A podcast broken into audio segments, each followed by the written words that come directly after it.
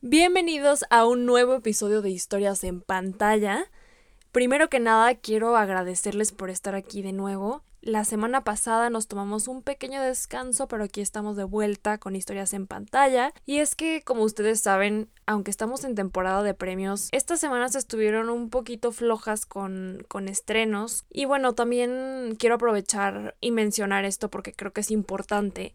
Y estamos viviendo actualmente una situación complicada en el mundo como si no hubiera sido suficiente estos últimos dos años de pandemia. A veces estas situaciones son bastante estresantes y, y lo digo de mi propia experiencia. Y creo que a veces está bien darnos este espacio, darnos estos pequeños breaks para reflexionar, para asentar la situación y para tratar de aportar cosas buenas al mundo cuando vemos que a nuestro alrededor todo se está cayendo y derrumbando. Y me gustaría que Historias en pantalla sea ese espacio o uno de estos espacios en los que podemos encontrar paz y desconectarnos un poco de la realidad y de las cosas que nos rodean. Por lo menos para mí, así lo veo y así lo es. Este es un espacio seguro para mí en el que me siento feliz y encuentro esta motivación por seguir adelante y por compartir con ustedes esta pasión que tengo que, que es el amor por las historias y el amor por el cine. Y a lo mejor ya me estoy poniendo muy sentimental en esta introducción de episodio, pero eso significa el cine para mí, es una gran motivación y es algo que me hace tener expectativas sobre el futuro, sobre todo en estos tiempos de incertidumbre. Y esta película de la que les voy a hablar el día de hoy hizo todo esto para mí estoy hablando de Licorice Pizza. Ya les había dicho yo que estaba esperando con ansias esta película porque sentía que era del estilo de películas que me iban a gustar y vaya que no me equivoqué. Es el tipo de película que me encanta ver, también porque está dentro del género Coming of Age, que ya les había mencionado, si escucharon el episodio pasado de Hablemos de películas románticas, en el que tuve como invitada a la increíble Alex de el podcast de Histerias y otras historias pues este género a mí me vuelve loca como de historias de adolescentes o personas jóvenes que están buscando este lugar en el mundo y que están enfrentándose al comienzo de la vida adulta y a estas nuevas situaciones que se van presentando en la vida y que te hacen crecer y madurar y estirar los horizontes y salir de esta fantasía de la infancia donde las cosas parecen ser más fáciles o, o menos importantes y que nos topamos con una etapa en la que y las cosas son mucho más difíciles y vemos las cosas también mucho peores de lo que en realidad son, porque es una etapa en la que hiperbolizamos las experiencias.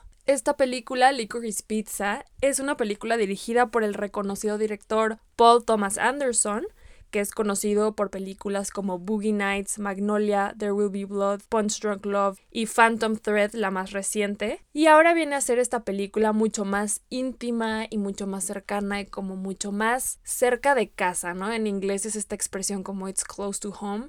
Y creo que así lo sintió este director, ya platicaremos sobre eso. Pero primero les quiero platicar de qué se trata la película para que podamos entrar un poco más en contexto. Licorice Pizza es una película Coming of Age, que cuenta la historia de amor de Alana y Gary. Ella tiene 25 años y él apenas 15.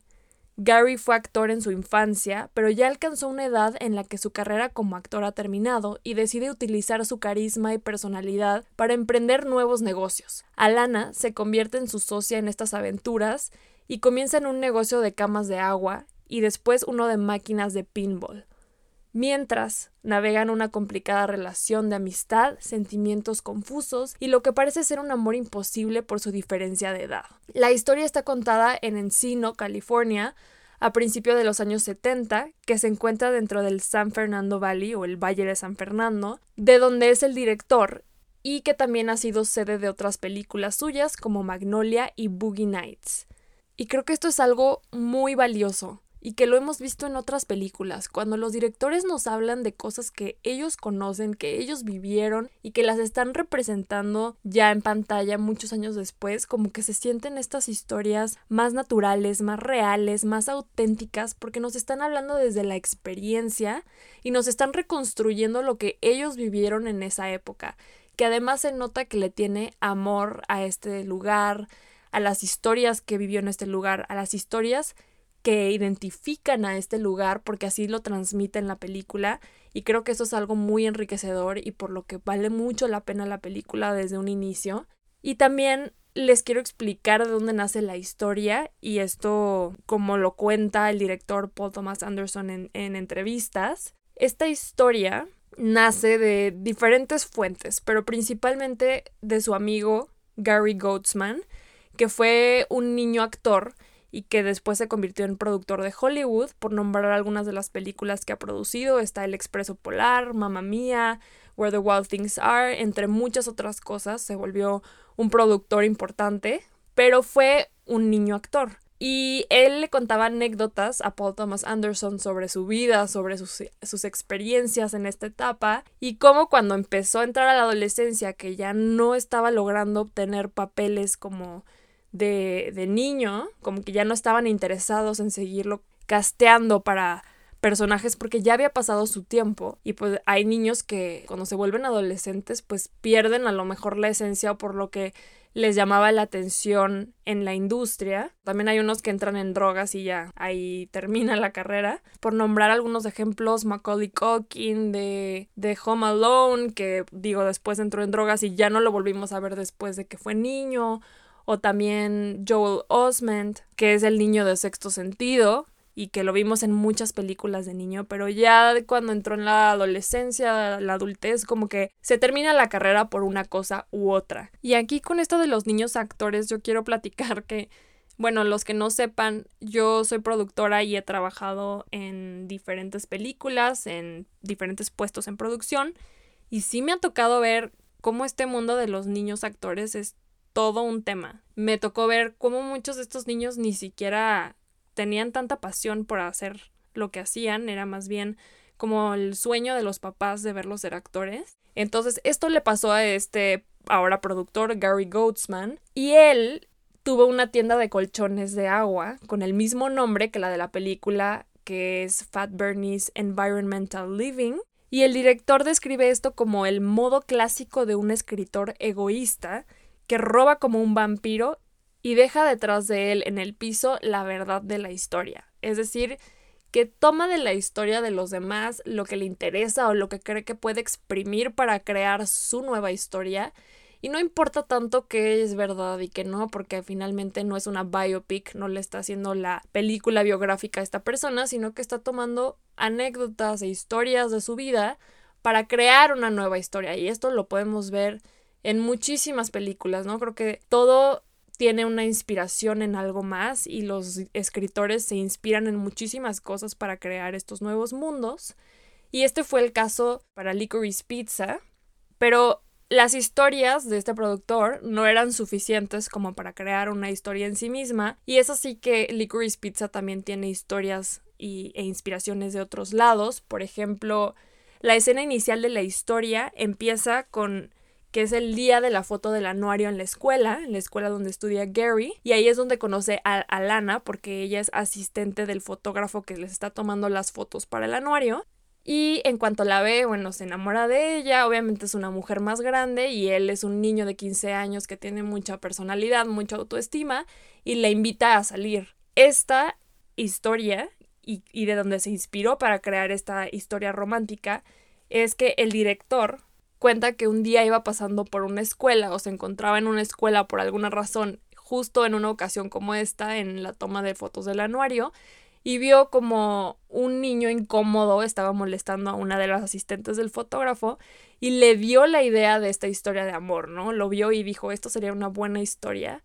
Y así fue que combinó estas dos partes entre las anécdotas del productor y esto que él había visto para crear esta nueva historia. Y también hay muchas cosas que pasan en la película que son más bien como fábulas de San Fernando Valley o historias que se conocían o que se, se llevaban de boca en boca en, en, la ciudad, ¿no? Como cosas de las que todo el mundo habla que pasaron, pero nadie está 100% seguro si fueron reales o no. Y sobre todo porque es un lugar en el que, digo, estamos hablando de California y además una comunidad que está totalmente permeada por la industria cinematográfica, por Hollywood, y en la que pareciera que todos están involucrados de una forma u otra en el mundo del espectáculo, ya sea que quieren ser actores o que hay directores, o que te encuentras antiguas estrellas de Hollywood en la calle o en un restaurante, y parece que todos son escritores y que todos forman parte de esta industria o que todos quieren formar parte.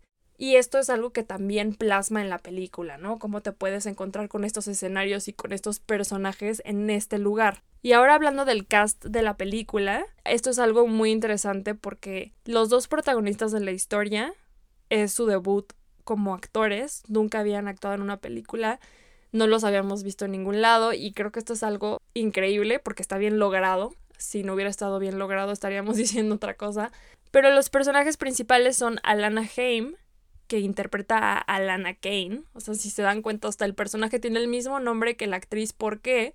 Paul Thomas Anderson, desde que estaba escribiendo esta historia, se imaginaba a ella como la protagonista. O sea, él tenía en mente que ella fuera la estrella de, de esta historia. Y es que Alana Haim es integrante del grupo Haim, que es un, es un grupo musical que tiene con sus hermanas y que de hecho toda la familia en esta historia, o sea, vemos a sus papás, a sus hermanas, son su familia real, o sea, su familia en la vida real, es su familia en la película. Y esto es porque Paul Thomas Anderson dirigió algunos de los videoclips del grupo Haim y pues tiene una relación cercana con ellas y con la familia y decidió que Alana fuera la protagonista y que los demás fueran también su familia en la historia. Y esto fue algo muy acertado, ¿no? Que también a veces es una moneda al aire, pero creo que toda la película la hizo con personas cercanas, o sea, casi como si hiciéramos un cortometraje y llamamos al primo, al amigo, al vecino para que nos ayude en la película. Fue un poco así como hizo esta película y le funcionó muy bien por lo mismo como los hizo sentir en confianza. Todo fluyó y también nos habla de la gran experiencia que tiene este director porque él se arriesgó y vio a esta, a esta actriz y dijo yo sé que ella lo puede hacer porque he visto cómo es y, lo que hemos hecho como en los videoclips que dirigió y, y fue muy acertada su decisión. Y luego Gary Valentine, que es el chico de 15 años, es interpretado por Cooper Hoffman que es el hijo del actor Philip Seymour Hoffman, que falleció hace algunos años y que colaboró en muchas películas con Paul Thomas Anderson.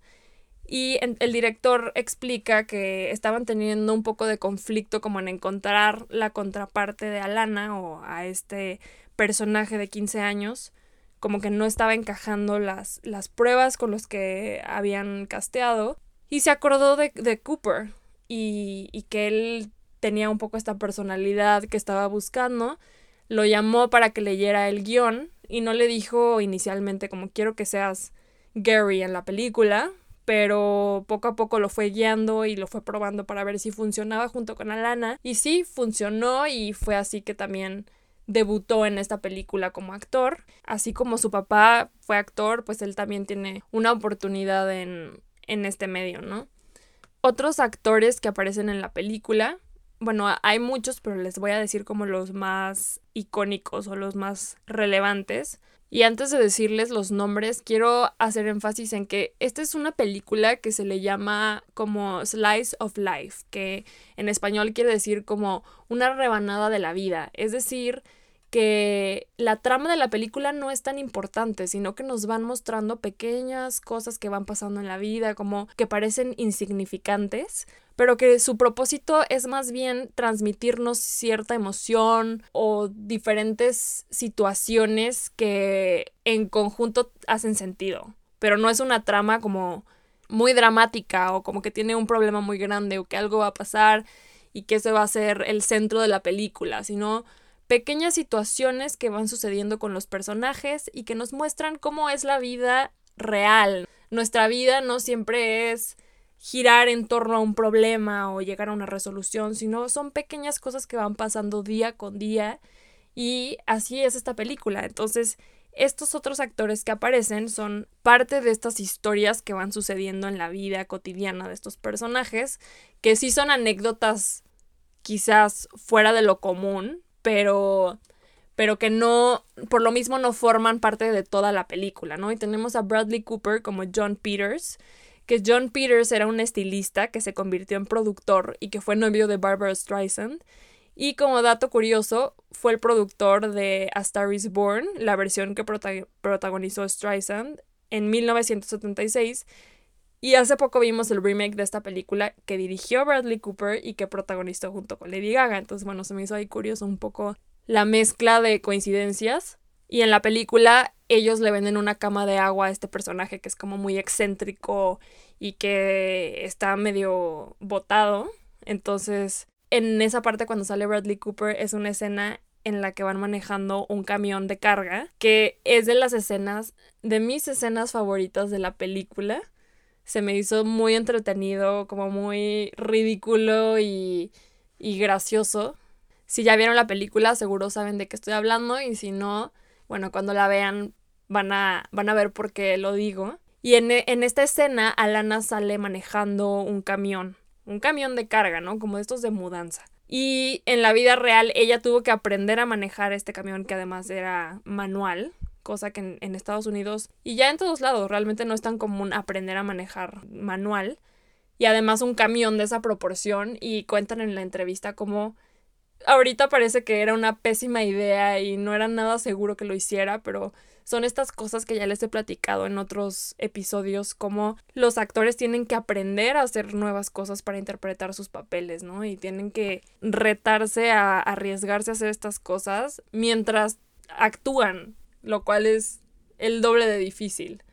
También tenemos una escena con Sean Penn y Tom Waits, que están en un restaurante, y ahorita vamos a hablar de ese restaurante también, que son como estos actores de Old Hollywood, como actores que fueron famosos en su época y que ahora se la pasan contando anécdotas de lo que fueron y que están en este restaurante y todos los escuchan y los ven. Es una escena bastante graciosa también.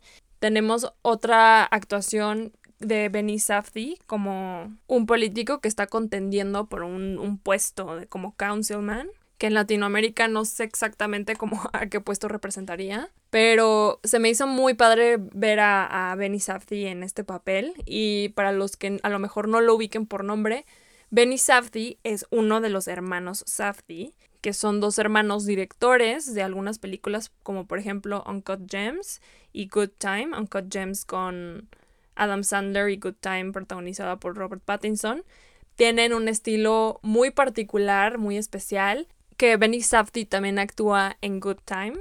Es uno de los hermanos de esta historia. Y bueno, verlo acá se me hizo, se me hizo cool, se me hizo padre que estuviera. Y hasta tenemos un cameo de George DiCaprio, que es el papá de Leonardo DiCaprio. Seguramente han visto una entrevista que ha circulado en estos días de que le preguntan a Leonardo DiCaprio que qué opinaba de que su papá estuviera en una película de Paul Thomas Anderson. Y bueno, tenemos otras grandes actuaciones en esta película, estas por nombrar algunas. Lo interesante es que los personajes están inspirados en personas reales, como les decía ahorita de John Peters, y celebridades que, que, se encontraban en este, en este lugar, en San Fernando Valley, y que era común toparse con ellos. Y bueno, ahora Paul Thomas Anderson, como miembro de la industria, pues tiene esta noción de cómo son estas personas en la vida real y lo transmite muy bien en estos personajes. Un tema interesante y que tiene mucho que ver con la película es la nostalgia. Y es que es una de las bases de esta película. En entrevista el director dice que la nostalgia nunca está tan lejos de la punta de sus dedos y me encantó esta frase que usó. Él platica que le gusta buscar publicaciones antiguas del periódico e inspirarse en esas historias que le recuerdan ya sea su propia vida o si son más antiguas lo hacen asombrarse de los tiempos que le predecieron. En entrevista también le preguntaron que por qué recurría o porque iba a regresar a esta época de los setentas cuando ya tenía otras películas que estaban adaptadas tanto en ese lugar como en esa época.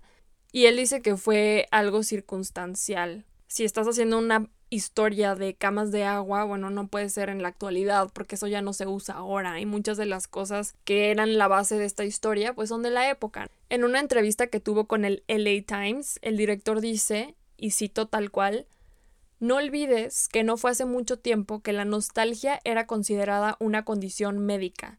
algo que te disuadía de seguir adelante o de vivir el presente. Pero es muy difícil no sentir nostalgia en estos días, aunque sea por la semana pasada. Y esa película está llena de eso. Ya les decía yo de las escenas del restaurante. Este restaurante se llama Tail the Cock y es un restaurante que era muy emblemático de, del Valle de San Fernando en esa época. Este restaurante lo recrearon para la película y usaron el mismo set que se usó para Magnolia, obviamente con sus adaptaciones, pero es la misma locación. Y Paul Thomas Anderson cuenta cómo él iba a comer con su familia a este restaurante y que era una mezcla de personalidades muy curiosa porque te podías encontrar justo como estas estrellas del Hollywood antiguo que contaban sus anécdotas y también iban miembros de del medio, de diferentes departamentos y también te podías encontrar a las abuelas que se iban a comer ahí, familias. Entonces era como una mezcolanza de gente que hacía el lugar ser muy particular. Y estos lugares contenían historias folclóricas del Valle de San Fernando y hay una escena en este restaurante con Sean Penn y Tom Waits que está inspirada en una historia real de un stuntman que se llamaba Evil Knievel. Y es esta escena donde Sean Penn va en la motocicleta y brinca como una llamarada de fuego que encendieron ahí en, en el campo de golf. Y hablando también de la nostalgia, otra inspiración en este tema es el título de la película, Licorice Pizza. Paul Thomas Anderson cuenta que por mucho tiempo la película se llamó Alana y Gary, pero finalmente tomó su nombre inspirado en una cadena de tiendas de records o que vendían discos, música, y que se encontraban en el Valle de San Fernando. El director menciona que fue difícil nombrar esta película y en entrevista también con el LA Times menciona que, y lo cito tal cual, si hay dos palabras que me hacen tener una respuesta pavloviana y memoria de ser niño y correr por ahí, es licorice y pizza. Inmediatamente me regresa a ese tiempo. Él comenta que fue muy difícil ponerle un nombre a esta película y finalmente, bueno, se remitió a todos estos recuerdos que él tiene y la nombró de esa forma, aunque en la película no vemos estas tiendas ni el nombre de Licorice Pizza, pero es más como haciendo referencia a esta nostalgia que él tenía por la época. Y bueno, ahora creo que es necesario hablar, como dice este dicho, de hablemos del elefante en el cuarto, y me refiero a la diferencia de edad en esta historia de amor. Ella tiene 25 años, está en sus mid-20s, o sea, la mitad de sus 20s, y él es un niño de 15 años. Creo que esto ha sido algo muy controversial y sí he visto varios comentarios por ahí como de es que eso es grooming, ¿cómo, está, cómo es posible que estemos aceptando una historia así? Y bueno, para los que no sepan qué es grooming, es cuando un adulto seduce a un menor de edad. E incluso vi comentarios como, bueno, si lo hubieran hecho que ella tenía 23 y él 17, a lo mejor como que todavía se podría disimular un poco más, ¿no? Y es que el personaje de Gary es muy extrovertido, claramente es un niño de 15 años como con alma de un señor de 40 es un niño que ya está emprendiendo nuevos negocios, que es seguro de sí mismo y que todos los adultos con los que él convive lo tratan como, como tal, como un igual, como un adulto. Y en cambio, Alana es una chica de 25 años que no encuentra su lugar en el mundo, no sabe qué quiere hacer de su vida y lo vemos porque primero está trabajando con el fotógrafo en la escuela en las fotos del anuario y después se la encuentra en una feria vendiendo aretes para su amiga y luego ya quiere ser voluntaria para este político que está haciendo su campaña en, en el barrio, en la ciudad. Entonces es como este contrario de alguien que es más joven y parece que tiene todo resuelto, que sabe para dónde quiere ir, y esta persona que ya se encuentra en un momento en el que tendría que tomar decisiones y no sabe y no tiene idea de lo que quiere hacer. Y hay momentos en la película, hay una escena que está con su hermana y le dice, está muy raro que yo me esté juntando todo el tiempo con Gary y sus amigos de 15 años. O sea, ella sabe que no es normal, pero al mismo tiempo se siente en un ambiente en el que no está siendo juzgada y en el que no tiene que decidir en ese momento qué quiere hacer. Y ella toma la bandera de yo voy a ser socia de Gary y se presenta como tal, ¿no? Como entiendo el conflicto. Creo que también nunca hubo escenas sexualizadas entre ellos, lo cual ayuda un poco a olvidar este factor de edad. No es como películas, por ejemplo, Leon the Professional. No sé si recuerdan esta película con Natalie Portman cuando era chica, que ahorita pues están bastante canceladas porque sí hay, hay algunos tintes pedófilos medio raros. Creo que para esta película Paul Thomas Anderson sí lo mantuvo muy ingenuo, muy inocente. Claro que es raro, claro que es raro verlo y más a lo mejor yo como siendo una mujer de la edad más o menos que tiene a Lana en la película, pues sí me pongo a pensar, es como sería muy raro enamorarte de un niño de 15 años, pero al mismo tiempo creo que sí podemos encontrar mucho terreno en común con ella y sentirnos identificados con ella, como en esta etapa en la que el mundo te dice que tienes que tener las cosas claras y que tienes que saber qué quieres y a lo mejor no sabes y un día estás probando una cosa y al día siguiente otra porque no has encontrado tu lugar todavía. Y no está mal y es parte de seguir creciendo, ¿no? A lo mejor ya no es un coming of age adolescente, pero sigue siendo un coming of age de la vida adulta y de enfrentarte a los estereotipos y a la incertidumbre del futuro. Es un poco complicado opinar sobre,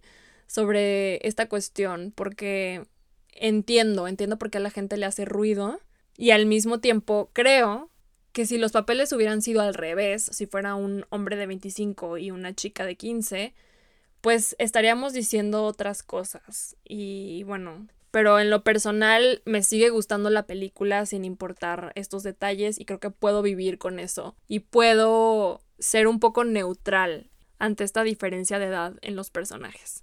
Y bueno, otros elementos a rescatar son el diseño de producción que fue hecho por Florencia Martin, ella platica en entrevista que hubieron varios pros y contras de grabar esta película en pandemia. Y es que todos los lugares donde grabaron eran locaciones reales, entonces tenían que buscar lugares en la ciudad y en, en el Valle de San Fernando, sus alrededores, que todavía estuvieran adaptados como en esa época, en los setentas. Y la ventaja que tuvieron es que como estaba en pandemia, pues muchos lugares estaban disponibles que normalmente estarían buqueados para otros rodajes y para otras cosas.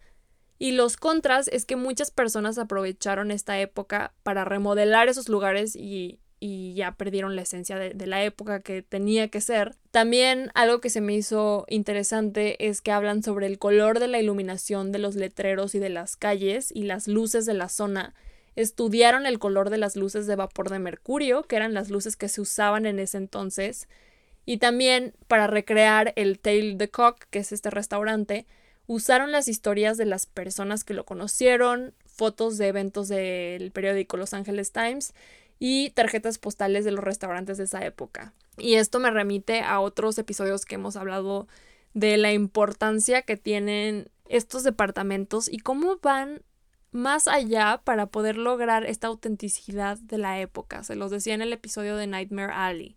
Y bueno, como otro dato curioso, el local que era Fat Bernie's Environmental Living, que es donde vendían los colchones, ahora es un local de camas de bronceado. Pero la tienda que está al lado es una tienda de ropa para niños que se mantiene como desde aquellas épocas y platican cómo fueron a entrevistar a esta persona que, tiene esta tienda y le preguntaron que si recordaba la tienda de Fat Bernie's, que dijo, sí, sí la recuerdo, pero de lo que más me acuerdo es de cómo había bicicletas en la entrada todo el tiempo.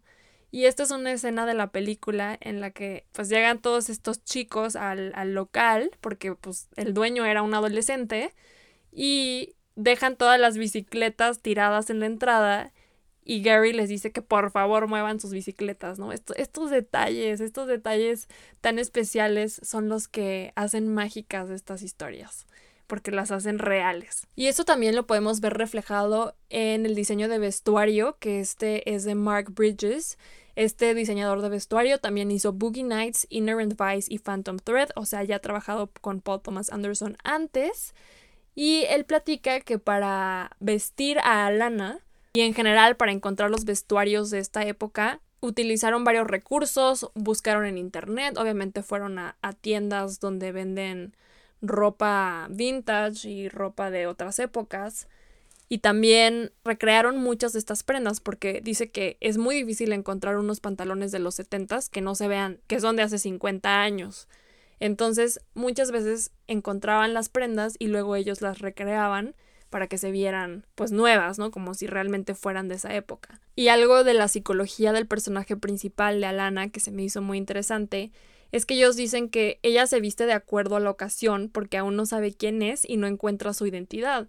Entonces, de repente la vemos vestida muy casual cuando está con estos chavos de 15 años, como muy relajada, y cuando siente que tiene que ser adulta y que se tiene que ver formal, entonces ya cambia totalmente su estilo. Y me gustó también que hicieron que algunas de las prendas después las veíamos en sus hermanas, como para hacer más creíble la situación, ¿no? Que pues son una familia de clase media que entre hermanas se prestan ropa y que a lo mejor un día va a repetir la ropa que ya se puso en otro día. Y también quería mencionar la playera que tiene en la portada de la película, esta portada en la que ella está como parada y, y, atrás está un coche y Gary recargado en el coche. Esta playera de la portada tiene una frase que dice You've come a long way, baby. Y este era un eslogan de Virginia Slims, que es una marca de cigarros para mujeres, y tuvieron que recrearlo porque sí encontraron algunas playeras con, con, este, con este texto, pero